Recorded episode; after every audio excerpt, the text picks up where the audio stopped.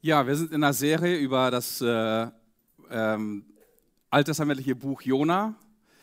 Und ähm, wenn du nicht in der Serie drin warst bis jetzt, ist es nicht schlimm. Heute ist äh, der fünfte Teil der Serie. Du kannst es aber auch nachschauen bei YouTube.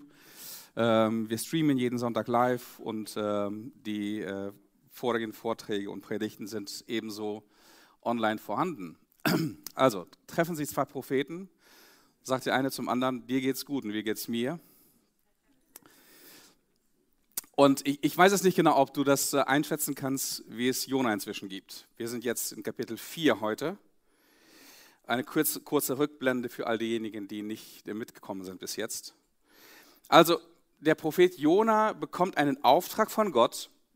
Und zwar soll er in die assyrische Megametropole Nineveh gehen, um ihnen göttliches Gericht anzukündigen.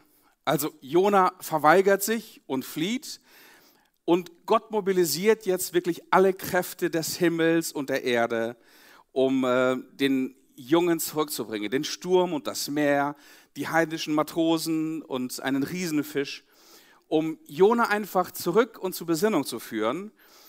Ein verbitterter und ungehorsamer Prophet ist aber so ungenießbar, dass sogar ein Fisch ihn auskotzen muss.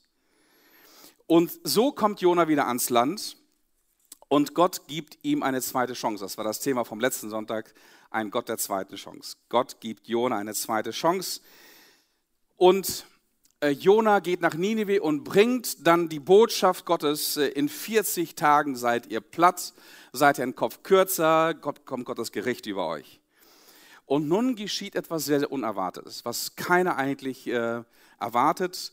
Knecht und Magd, König und Kammerdiener, Kind und Kegel, Fürst und Viech, alle tun Buße, kehren um von ihren bösen Taten. Und damit hat zunächst einmal keiner gerechnet. Aber jeder, der so eine 180-Grad-Wende in seinem Leben vollzieht, der kann darauf vertrauen, dass Gott ihm eine zweite, eine neue Chance gibt.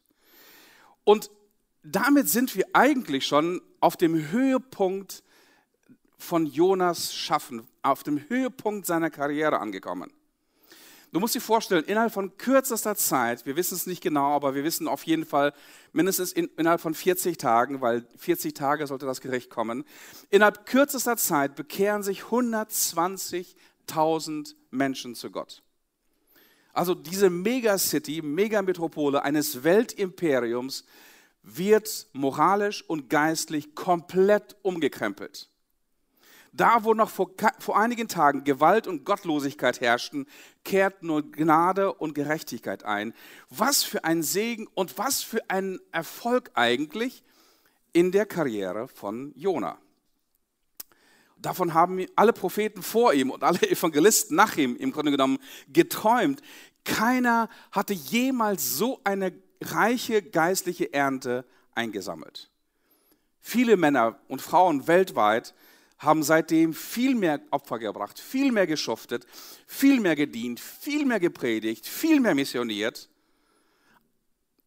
Aber sie waren nicht so erfolgreich, bei weitem nicht so erfolgreich wie Jona.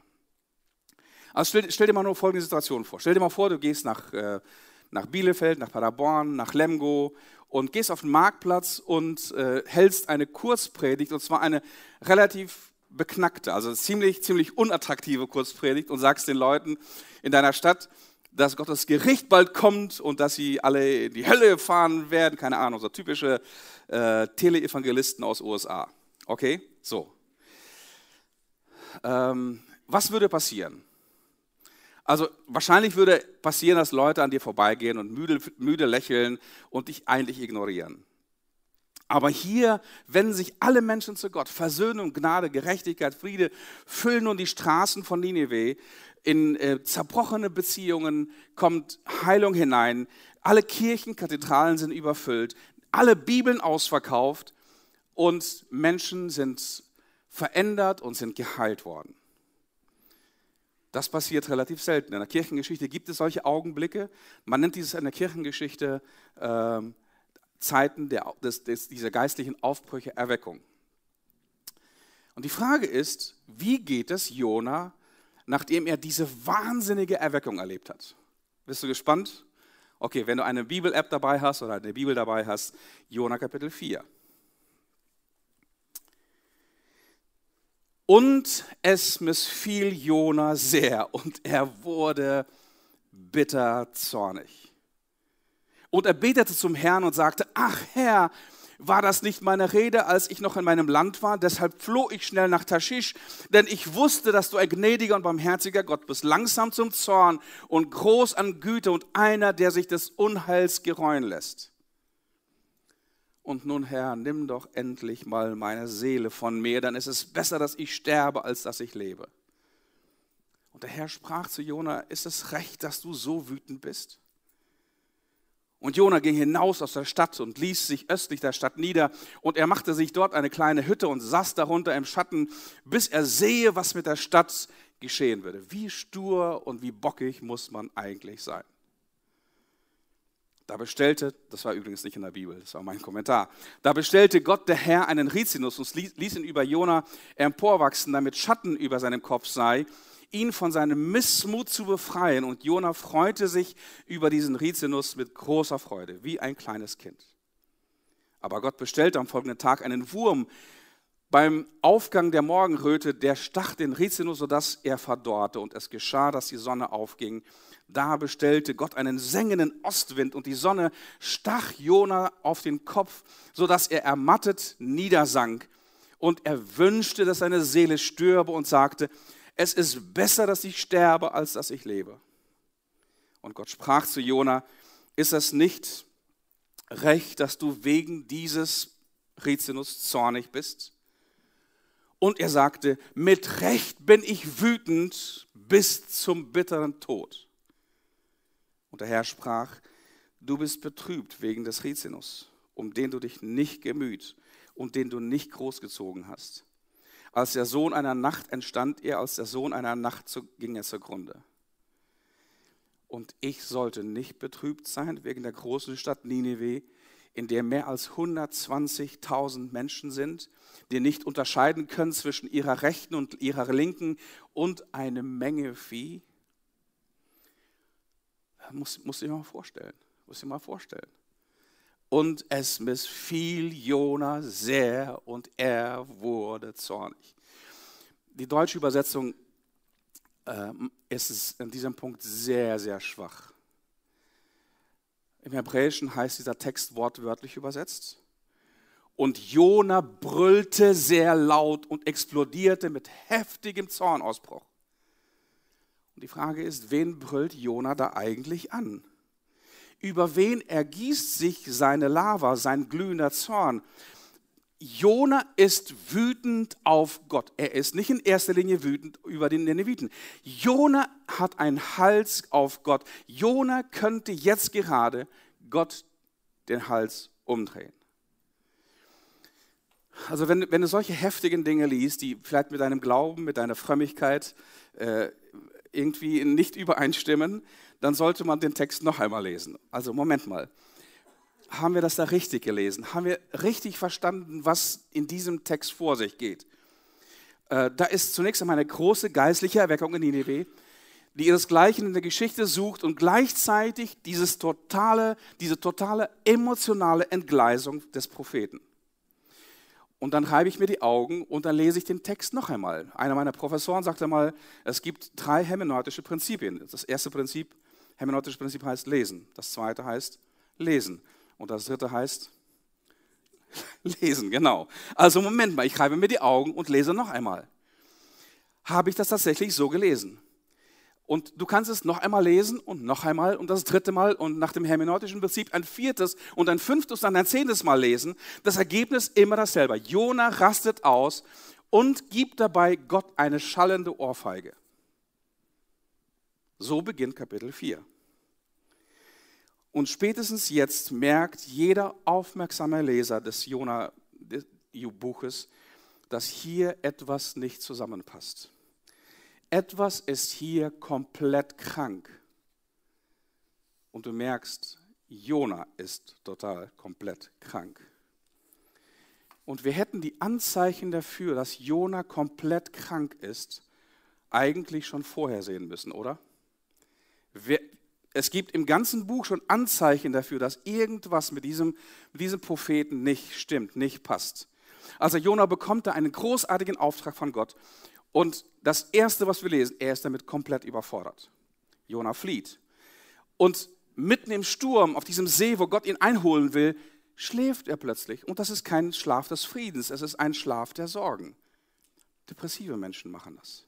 Er will vergessen, er will verdrängen, auch wenn es nur für ein paar Stunden sind. Als er auf dem Schiff mit, seinem Schuld, mit seiner Schuld konfrontiert wird, will er nur noch sterben. Er sieht keine andere Lösung. Er sieht nicht die Lösung, dass er umkehren kann, sondern er will sterben. Er will auf keinen Fall zurückkehren und schon gar nicht in seinen Job. Jona ist komplett fertig. Jona ist lebensmüde. Hätten wir schon vorher sehen können. Jona ist depressiv. Jona ist komplett depressiv, chronisch depressiv. Und er ist nicht der einzige Prophet in der Bibel, dem es so geht. Nun, heute geht es um Depression. Das ist das Thema von, von der heutigen Predigt, Depression. Und ich hoffe, dass du nicht depressiv bist, auf, allein aufgrund des Themas. Aber ich kann mir vorstellen, statistisch gesehen sind ungefähr 20 Prozent in diesem Raum Menschen, die mit Depression zu tun haben und zu kämpfen haben. Was ist eine Depression? Depression kommt vom lateinischen depressio, bedeutet unterdrücken, niederdrücken. Und Depression ist zunächst einmal eine psychische, eine mentale und körperliche Erkrankung mit ganz, ganz typischen Symptomen. Zum Beispiel die Symptome eine gedrückte Stimmung, ein ständiges Grübeln, das Gefühl von Hilf- und Hoffnungslosigkeit und vor allem ein absolut runtergeschraubter, verminderter Antrieb. Ähm, bevor ich viel über Depression erzähle, lasse ich mal einen Clip laufen, der das, der das erklärt. Was ist eine Depression? Jeder fühlt sich manchmal lustlos oder unglücklich. Im besten Falle geht dies vorüber. Doch bei einer Depression ist das anders. Bei dieser Krankheit ist die gesamte Lebensfreude dauerhaft stark beeinträchtigt. Vielen Menschen fällt es schwer, eine Depression als solche zu erkennen. Was also macht eine Depression aus? Eine Depression ist eine krankhafte Gemütsstörung. Typische Anzeichen sind eine gedrückte Stimmung und andauernde Interessenlosigkeit. Zusätzlich fällt es schwer, alltägliche Aufgaben zu bewältigen. Und das über einen langen Zeitraum. Betroffene leiden oft unter dem Gefühl, keinen Einfluss auf ihr Verhalten zu haben.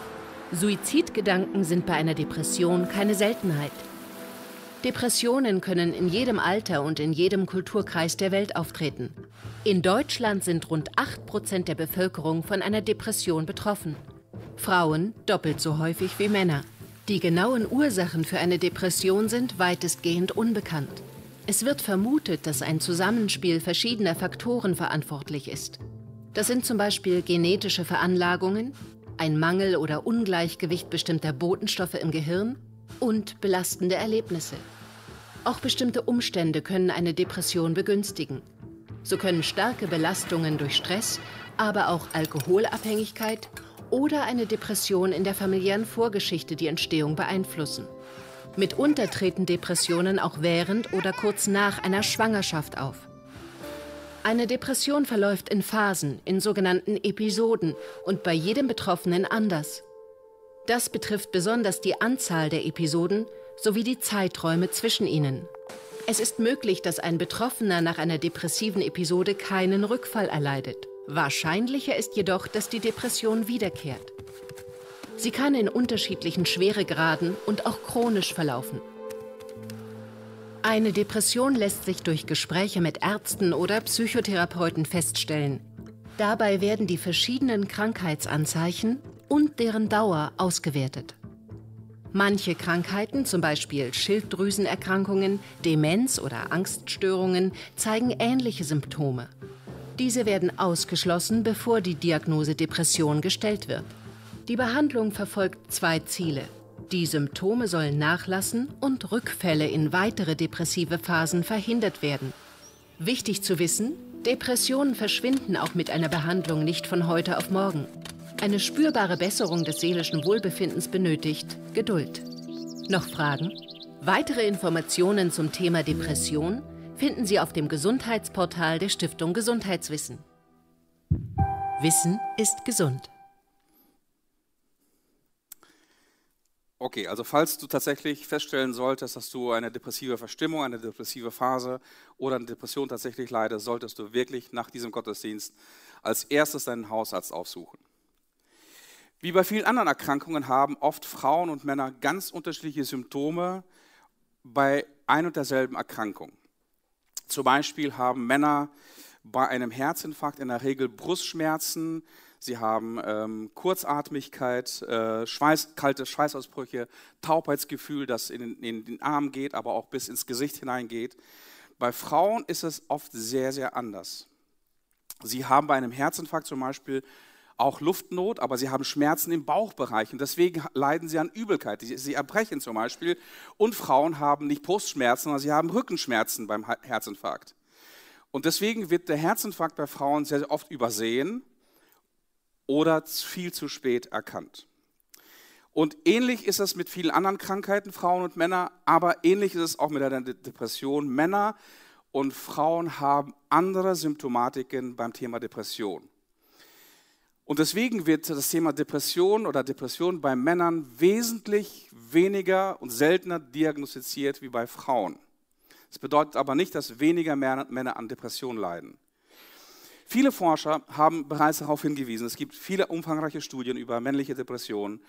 Und der äh, Psychotherapeut Dr. Archibald, oder eigentlich ein Amerikaner, Archibald Hart heißt er, er beschreibt in seinem Buch Unmasking Male Depression, erschienen 2000, folgendes. Weil weibliche Depressionen die Forschung und Arbeit von Kliniken seit vielen Jahren so dominieren, wissen wir viel mehr über weibliche Depressionen als über männliche Depressionen. Tatsächlich glauben viele heute, dass die Standardkriterien, die heute aufgestellt werden für, für die Diagnose einer Depression, hauptsächlich nur für Frauen gelten während es einige Symptome einer Depression gibt, die bei beiden Geschlechtern identisch sind, zeigen Männer Depressionen auf deutlich unterschiedliche Weise, schreibt er weiter. Was unterscheidet die beiden Depressionen? Wenn ein Mann depressiv und eine Frau depressiv sind, dann sind natürlich sicherlich beide depressiv. Das ist wahr. Aber es gibt jedoch Unterschiede in den Ursachen, Umständen und dem Ausbruch von Depressionen von Mann und Frau. Die Geschlechter unterscheiden sich auch darin, wie sich Depressionen auf ihr Leben auswirken.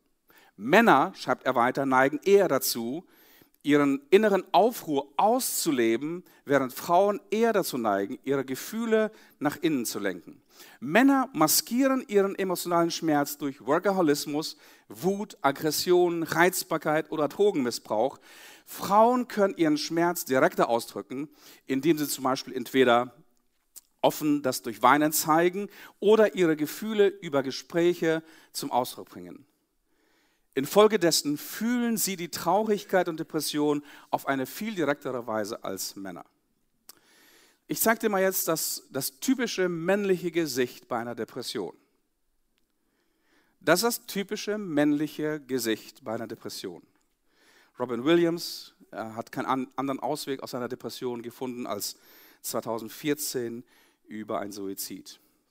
Und ich habe vor kurzem erst einen jungen Mann getroffen in einem Café in Detmold und äh, er lächelte genauso mich an. Und ich fragte, wie es ihm geht und sagte, wow, alles gut. Und ähm, einige Wochen später hat er denselben Weg wie Robin Williams gewählt. Also Männer können in der Regel weder ihre Gefühle äh, in ihrem Innersten erreichen, noch können sie diese Gefühle erkennen, noch können sie diese Gefühle benennen. Diesen Zustand nennt man Alexithymie. Alexithymie ist Gefühlsblindheit. Das kommt bei, bei, Männern oft machohaft rüber, dass sie weniger Wert auf Gefühle legen, aber das ist wirklich ein ganz, ganz großes Problem, eine seelische Gefühlsblindheit. Also das sind einige gravierende Unterschiede zwischen bezüglich männlicher und weiblicher Depression. Ich nenne nur einige. Also Symptome bei Männern zum Beispiel. Männer geben bei der Depression für ihre Depression den anderen die Schuld. Frauen geben sich selbst die Schuld. Männer agieren bei der Depression ihre Gefühle eher aus und Frauen richten die Gefühle gegen sich selbst. Äh, Männer wollen in der Depression auf jeden Fall die Kontrolle behalten. Frauen verlieren schnell die Kontrolle. Natürlich ist das jetzt stereotypisch, was ich, was ich jetzt sage. Das heißt, es gibt Männer, die eher sich wie Frauen verhalten in der Depression und Frauen, die sich eher wie Männer verhalten. Auch das hatte ich schon in meiner Praxis gehabt. Also Männer sind zum Beispiel feindselig und schnell reizbar in Depressionen und Frauen versuchen während der Depression immer sehr, sehr nett zu sein. Männer attackieren andere bei ihren Verletzungen. Frauen, wenn sie verletzt werden, ziehen sich eher zurück. Männer versuchen bei Depressionen immer mittels Problemlösung fertig zu werden. Und Frauen versuchen bei Depressionen immer noch eine Schippe draufzulegen, immer noch mehr zu leisten. Also Männer wenden sich bei Depressionen immer mehr dem Sport, Sex und Alkohol zu oder anderen Dingen. Und Frauen wenden sich bei Depressionen immer mehr Essen, Freundinnen oder emotionalen Nöten von anderen Menschen zu. Männer fühlen sich in der Depression eher beschämt, das ist eine Schamerfahrung für sie. Frauen fühlen sich in der Depression eher schuldig. Männer haben Panik, ihre Schwächen zu kontrollieren. Frauen übertreiben über ihre eigenen Schwächen und sind quasi von ihren eigenen Schwächen sogar besessen. Das Wichtigste, was für einen Mann während der Depression ist, ist, er versucht, sein Image als Mann aufrechtzuerhalten. Eine Frau bricht bei jedem noch so kleinen Versagen völlig zusammen. Männer versuchen, ihre Depression wegzuarbeiten, irgendwie wegzuagieren durch Aktionismus. Frauen versuchen, die Depression über Grübeln durchzudenken. Männer wenden sich dem Alkohol und anderen Süchten zu. Frauen wenden sich bei Depression eher dem Essen, dem Shopping und anderen Süchten zu. Also Jona leidet offensichtlich an einer knallharten Depression. Wahrscheinlich ist es eine Art bipolarer Störung, es ist eine der schwersten Formen. Und das wohl schon sehr, sehr lange. Also seine Depression ist keine kurzzeitige Phase, die wir hier im Video gesehen haben, oder eine Stimmungsschwankung. Seine Depression ist bereits schon seit längerer Zeit chronisch, wahrscheinlich schon chronisch gewesen, als er seinen ersten Auftrag nach Ninive zu gehen bekommen hat. Und vielleicht ist das der ganze Ninive-Komplex, der ganze Ninive-Geschichte eine Form der Therapie seitens von Gott, um Jona aus dieser Depression rauszuhalten. Und die Depression von Jona ist inzwischen nicht nur chronisch, sondern sehr, sehr gefährlich. Jona explodiert wie ein Vulkan und du merkst, wann er explodiert. Und da, da muss man schon vorsichtig sein. Er explodiert wie ein Vulkan, selbst bei durchaus positiven Ereignissen. Er ist so emotional überwältigt, dass er nichts mehr ertragen kann, nicht mehr belastbar ist. Sein emotionales Toleranzfenster, was er emotional ertragen kann, ist so schmal und so klein wie die eines Kleinkindes. Er ist zornig, er ist wütend, er schreit laut herum und Jona will nur noch sterben. Zweimal in diesem Kapitel sagt er das ausdrücklich, dass er sich nichts sehnsüchtiger wünscht, als zu sterben. Und nun, Herr, nimm doch meine Seele von mir. Suizid war natürlich bei den Juden ein No-Go, weil sie wussten, besonders ein Prophet wie Jona, der weiß, dass Gott für das Leben und für das Sterben verantwortlich ist. Aber er wünscht sich den Suizid und am besten würde Gott ihm das Leben nehmen. Was macht Gott mit Jona angesichts dieser Depression? Und hier, hier lernen wir Gottes, Gottes Seite kennen, besonders für Menschen, die erkrankt sind, die depressiv sind, äh, die schwermütig sind. Gott will Jona helfen und Gott will Jona heilen, um jeden Preis. Und wie stellt er das an? Und heute will ich, will ich äh, etwas erzählen, wie, wie, was für ein Therapeut, wie, wie, wie seelsorglich geht Gott mit Jona um. Und das, was Gott mit Jona hier macht, nennt man heute kognitive Verhaltenstherapie. Okay, du wirst heute ein bisschen so nebenbei etwas über kognitive Verhaltenstherapie äh, kennenlernen. Also, kognitive Verhaltenstherapie wendet sich darauf, dass uns Dinge bewusst werden. Das kognitiv bedeutet vom Verstand her, dass wir Dinge verstehen können, die im Untergrund so wabern und äh, uns komplett ins Chaos versetzen und depressiv machen. Und um, um äh, diese kognitive Verhaltenstherapie zu bewerkstelligen, bedeutet es, dass wir Menschen einfach sehr, sehr viele Fragen stellen. Und dass Menschen mit sich selber auseinandersetzen, mit ihren Gefühlen, mit ihrer Biografie, mit ihrer Herkunft. Und Gott stellt drei wichtige Fragen hier im Text. Das, diese drei wichtigen Fragen sind das Herzstück des Kapitel 4. Die erste Frage, die Gott stellt, ist, ist es recht, dass du zornig bist? Ist es recht, dass du wütend bist, dass du zornig bist. Jemand, der an einer Depression leidet, braucht wirklich dringend Hilfe. Man kommt aus einer Depression nicht selbst heraus. Wenn jemand Heilung von Depression haben will, muss er sich den darunter liegenden Emotionen stellen.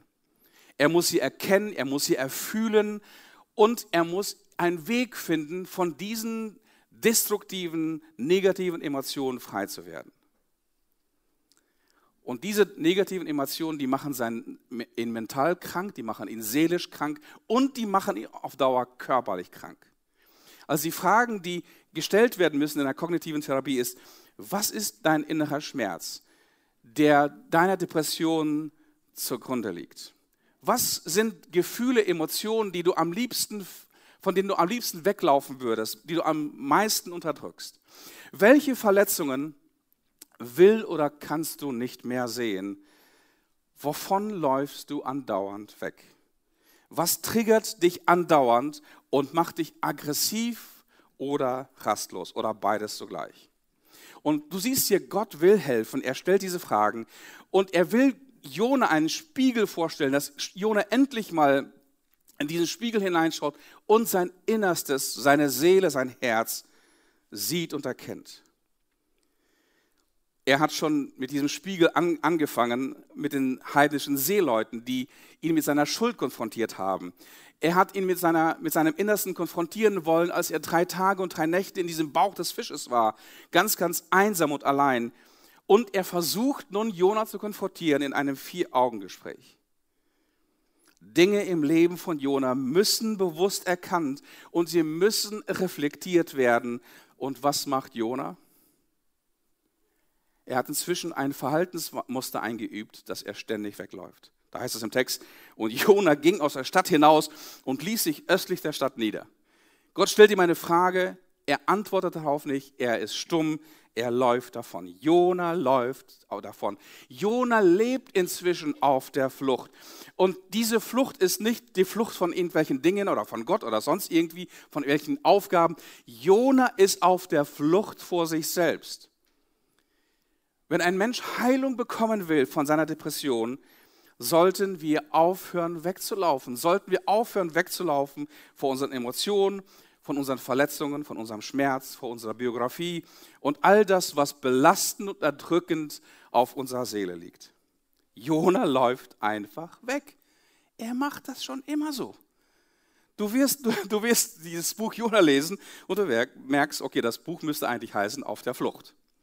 Die ganze Zeit, bis zur letzten Zeile dieses Buches auf der Flucht. Und was macht Gott? Ein anderer Titel für dieses Buch wäre, Gott läuft hinterher. Gott läuft ständig hinterher, unaufhörlich. Gott will Jona immer noch in seinem Herzen, in seiner Tief, in seiner Seele erreichen und heilen. Und du merkst in diesem Kapitel, Gott arbeitet sehr, sehr hart dafür. Auch hier setzt er Himmel und Erde in Bewegung, um irgendwie an Jonah dran zu kommen. Da heißt es, und er, der Herr bestellte einen Rizinus. Und dann bestellt Gott am folgenden einen Wurm. Und Gott bestellt einen sengenden Ostwind. Er will irgendwie in das Innere des, dieses Mannes durchdringen, aber alles, was Gott tut, scheint an seinem Allerwertesten und an seinem Herzen vor allem vorbeizugehen. Und das, was man hier in, dieser, in diesem Beispiel mit dem Rizinus macht, was Gott macht, heißt, nennt man heute Gestalttherapie. Gestalttherapie ist eine Therapie, die sehr, sehr erfahrungs- und beziehungsorientiert ist. Weil viele unserer Verletzungen und viele unserer Gefühle so tief unter der Oberfläche liegen. Viele Verletzungen liegen ganz, ganz tief in einem inneren Tresor und den, diesen Tresor haben wir abgesperrt und den Schlüssel haben wir irgendwann mal weggeworfen. Das heißt, wir haben oft selber nicht den Zugang zu all dem Schmerz, zu all den Emotionen und Gefühlen, die uns triggern und die uns in der Depression hineinstürzen. Und diese Gestalttherapie durch Beziehung, durch ein, durch ein Beispiel hier, durch Erfahrungen, die er persönlich jetzt macht, will Gott endlich einmal durchdrängen in das tiefe, tiefe, den tiefen Schmerz von Jona. Man kann nicht reparieren, was man nicht konfrontieren kann. Man kann nicht im Leben reparieren, was man nicht konfrontieren kann. Und man kann auch nicht reparieren, was man nicht reflektieren kann. Und diese tiefen Verwundungen und Verletzungen und tiefen Emotionen, die irgendwo eingesperrt sind, vielleicht durch eine traumatische Erfahrung, die kann, können nur geheilt werden, wenn sie ins Bewusstsein kommen und reflektiert werden können. Und Gott, auf den Jona unendlich wütend und sauer ist, will immer noch diese persönliche Beziehung, diese Ebene finden, ganz, ganz tief in ihn hinein. Aber er leidet an Alexithymie. Er ist gefühlsblind. Gott spielt bei Jona auf der gesamten emotionalen Klaviatur, die möglich ist. Aber Jona reagiert scheinbar nicht. Er ist missmütig und im Hebräischen heißt es eigentlich, er ist bösartig. Er ist bösartig, tief in seinem Inneren. Äh, da kommen plötzlich auf einmal, als dieser Rätselnis aufblüht, starke Glücksgefühle und große Freude hoch. Dann wiederum ein tiefes Entsetzen und große Enttäuschung. Das ist diese, diese bipolare Störung. Die geht mal ganz, ganz hoch und äh, in, einem, in einer Manie ganz, ganz hoch und dann wieder ganz, ganz tief runter bis hin zur Todessehnsucht. Und dann überfällt Jona wiederum die unendliche Müdigkeit. Er will nur noch schlafen. Auch das kennen wir schon von ihm. Sobald es ernst wird, sobald es heftig wird, sobald er sich mit, seinem, mit sich selbst auseinandersetzen muss, geht er ins Bett. Die Seele von Jona fährt Achterbahn. Und dann kommt die zweite Frage von Gott. Die zweite Frage ist, ist es recht, dass du wegen dieser Pflanze, wegen diesem Rizinus zornig bist? Und nun, jetzt erst merkst du, dass diese Gefühlsarbeit irgendetwas gebracht hat, weil zum ersten Mal spricht Jona laut und deutlich aus, was die Ursache seiner Depression ist. Da heißt es, mit Recht bin ich bis zum Tode zornig. Mit Recht bin ich wütend und das bis zum Tod. Wow wenn ein Mensch erstmal das aussprechen kann, seine tiefen Gefühle, tiefen Beweggründe, tief das, was ihn triggert, dann ist Hoffnung auf dem Horizont. Dann ist Hoffnung für Heilung. Und dieses Bewusstwerden der Trigger und Gefühle ist der erste Schritt bei Jona in Richtung Heilung. Was für ein genialer Therapeut, was für ein genialer Seelsorger ist doch Gott. Und anscheinend gibt es doch noch irgendwie gesunde Anteile in den Verletzungen, in den Emotionen, in der Gefühlswelt von Jona. Jona ist imstande, eine tiefe Beziehung aufzubauen, tiefe Emotionen zuzulassen, auch wenn es nur zu einer Pflanze ist. Und Gott sagt, wow, okay, da kann ich anfangen. Wenn jemand zulässt, wenn jemand verletzlich wird, wenn jemand wütend wird aufgrund einer Pflanze und das auch dann benennen kann. Okay, damit kann ich arbeiten. Gott benutzt nun diesen Verlust dieser Pflanze, um Jona seine eigene innerste Not zu zeigen und sie ihm zugänglich zu machen. Mit Recht bin ich zornig bis zum Tod. Und jetzt müssen wir hinhören, was Jona damit sagt. Zu Recht bin ich zornig bis zum Tod. Wenn ich Menschen in, in ähm, seelsorglich therapeutisch helfe, dann frage ich immer bei einer psychischen Störung, wobei hilft dir diese psychische Störung? Was ermöglicht sie dir? Wobei hilft diese Depression Jona? Folgendes. Er sagt, ich habe Recht, wütend zu sein. Sie hilft mir, diese Depression hilft mir, wütend zu bleiben. Ich habe das Recht, auf Ninive wütend zu sein. Ich habe Recht, auf Gott wütend zu sein. Ich habe das Recht, auf die ganze Welt wütend zu sein. Ich habe das Recht, mich mein Leben lang als Opfer zu fühlen. Ich habe das Recht, andere zu hassen. Ich habe das Recht, hilflos und hoffnungslos zu sein. Ich habe das Recht, andauernd auf der Flucht zu sein. Ich habe das Recht, mein eigenes Leben zu leben, ohne dass irgendjemand sich bei mir reinmischt. Ich habe das Recht, dass immer alles nach meiner eigenen Nase läuft. Wobei hilft dir eine Depression? Du stehst im Mittelpunkt. Du wirst bemitleidet. Du bekommst Aufmerksamkeit. Und du hast das Recht, wütend zu sein. Und du hast das Recht, irgendwie dich zu verkriechen und wegzulaufen. Wobei hilft dir das? Mit Recht bin ich zornig bis zum Tod. Nun, was verbirgt sich hinter so viel Hass und so viel Zorn und einem aufbrausenden Charakter? Und Gott bringt das in seiner dritten und letzten Frage auf den Punkt.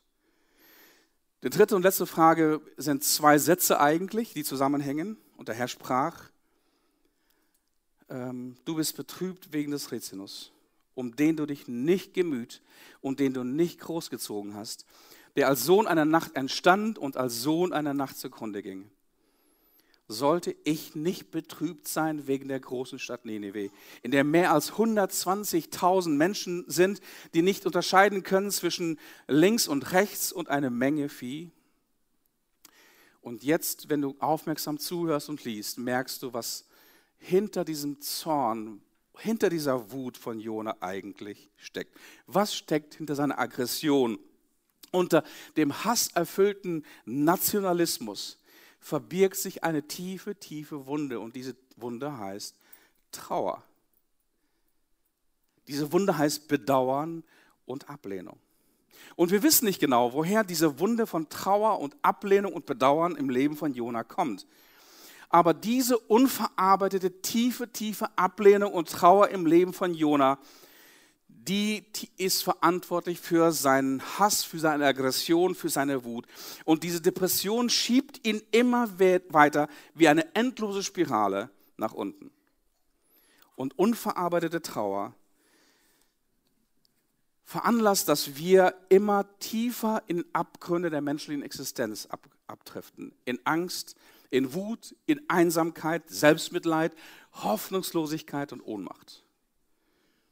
Am Ende des Buches von Jona, wo wir jetzt angekommen sind, sind wir erschüttert darüber, wozu ein von Depression gequälter Mensch, ein von Depression gequältes Herz imstande ist. Und du merkst hier am Ende des Buches, wie viel Trauer, wie viel Ablehnung, wie viel Einsamkeit im Herzen von Jona verborgen ist. Und er sieht keinen Ausweg, außer den Exitus. Und das ist das einzige Buch in der ganzen Bibel, das mit einer Frage endet.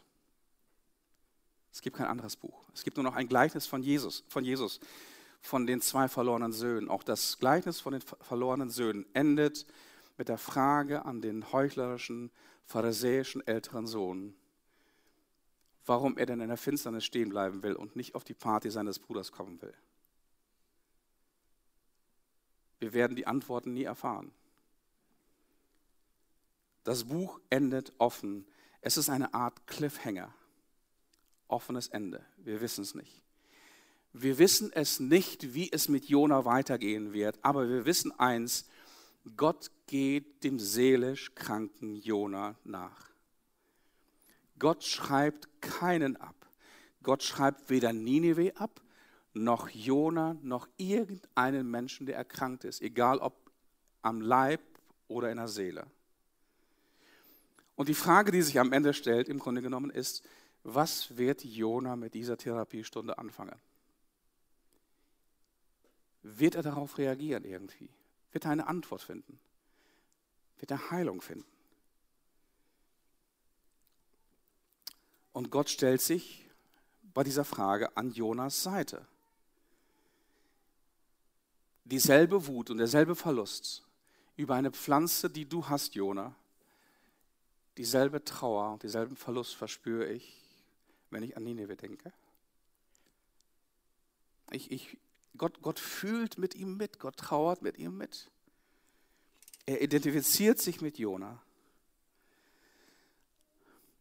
Die Trauer, die du über eine Pflanze hast, diese Trauer habe ich andauernd über eine gefallene Schöpfung. Und mich zerreißt es. Mich, Gott, mich zerreißt es, wenn einer von ihnen verloren geht. Weißt du eigentlich, wie sehr dein Schmerz Gottes Herz berührt? Es zerreißt ihn. Und obwohl wir das Ende von diesem Buch nicht kennen, wissen wir, dass Gott am Ende des Buches bei einem Propheten, der vielleicht noch nicht die Heilung gefunden hat und die Lösung seiner Probleme gefunden. Gott ist an seiner Seite. Gott hört nicht auf zu arbeiten. Ähm, ich möchte bitten, dass die Mitarbeiter aus dem Service dem sich bereitstellen und einen, einen kleinen Zettel verteilen. Und ähm, Das kann jetzt relativ schnell gehen. Es ist wichtig, dass jeder von euch einen Zettel gleich bekommt, ein, ein Handout von mir. Und ich habe eine Bitte, ein, eine Art Action Point für jeden, für jeden von uns heute. Okay? Bitte verteilen einfach, genau. Einfach diesen Stapel, diese Fünferstapel einfach durch die Reihen gehen. Nicht einzeln verteilen, bitte. Okay? Nicht einzeln verteilen. Einfach durch die Reihen gehen und dann, ähm, Hans, ganz schnell die Stapel durch die Reihen gehen. Genau. Super. Wunderbar. Und ich möchte dich bitten, auch wenn du, wenn du, du kannst auch mehrere Zettel mitnehmen. Wir haben genug davon. Vielleicht kennst du jemanden, vielleicht bist du selber nicht, äh, leidest du nicht selber an Depressionen. Aber bitte nimm einen Zettel mit für jemanden, den du eventuell kennst, der an Depressionen leidet. Und gib ihm bitte diesen Zettel und äh, gib ihm die Aufgaben mit. Also hier siehst du so, so ein ganz, ganz einfaches Diagnosetool für Depressionen. Das heißt, in diesem roten Kreis, in, diesem, in dieser Grafik sind einige Symptome und im, im blauen Außenkreis sind einige Symptome, Hauptsymptome und Zusatzsymptome. Wenn zwei aus dem roten Kreis und zwei aus dem blauen Kreis auf dich zutreffen sollten, äh, dann solltest du ganz, ganz dringend einen Arzt aussuchen. Ganz, ganz dringend. Bitte tu das, zögere nicht. Es ist eine schwere Krankheit. Es gibt Heilung dafür.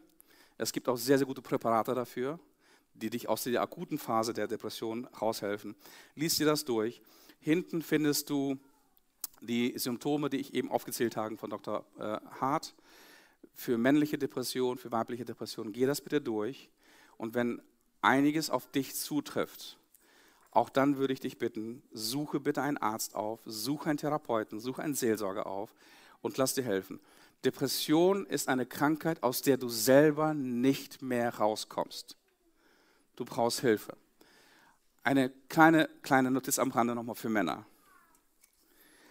Okay, Alexithymie, Gefühlsblindheit, kommt manchmal machohaft drüber von uns. Es ist oft ein männlicher Stolz, der sich mit diesen Dingen nicht auseinandersetzen will. Deswegen heißt es ja, gibt eine populärwissenschaftliche Bezeichnung für, für Depressionen, speziell für Männer erfunden, heißt Burnout. Klingt natürlich viel, viel geiler und viel, viel männlicher als Depression. Das machen die Weiber, das machen die Frauen, aber wir Männer, wir holen uns einen richtig schönen Burnout. Okay, also nochmal, ohne Scherz, also bitte sei nicht zu stolz, dir Hilfe zu suchen. Ähm, sehr, sehr viele Männer leiden darunter. Ich weiß das, ich kenne das.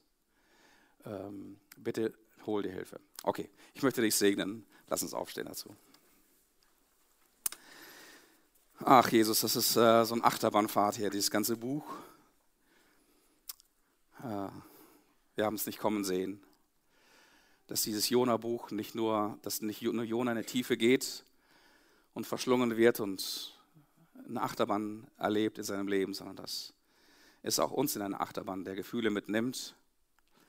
Und wir enden irgendwie mit dem Thema, mit dem schweren Thema Depression und Lebensmüdigkeit aber auch deinem großartigen Herzen, wie du dich um Jona kümmerst und wie du dich um jeden von uns kümmern willst. Mitten in unserem Alleinsein, mitten in unserer Trauer, mitten in unserer Aggression, mitten in unserer Hilflosigkeit und Hoffnungslosigkeit.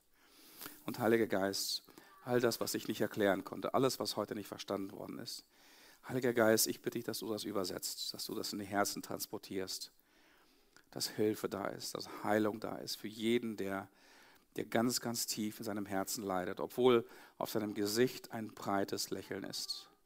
Heiliger Geist, tu dieses Werk an uns. Im Namen von Jesus bitte ich das. Amen.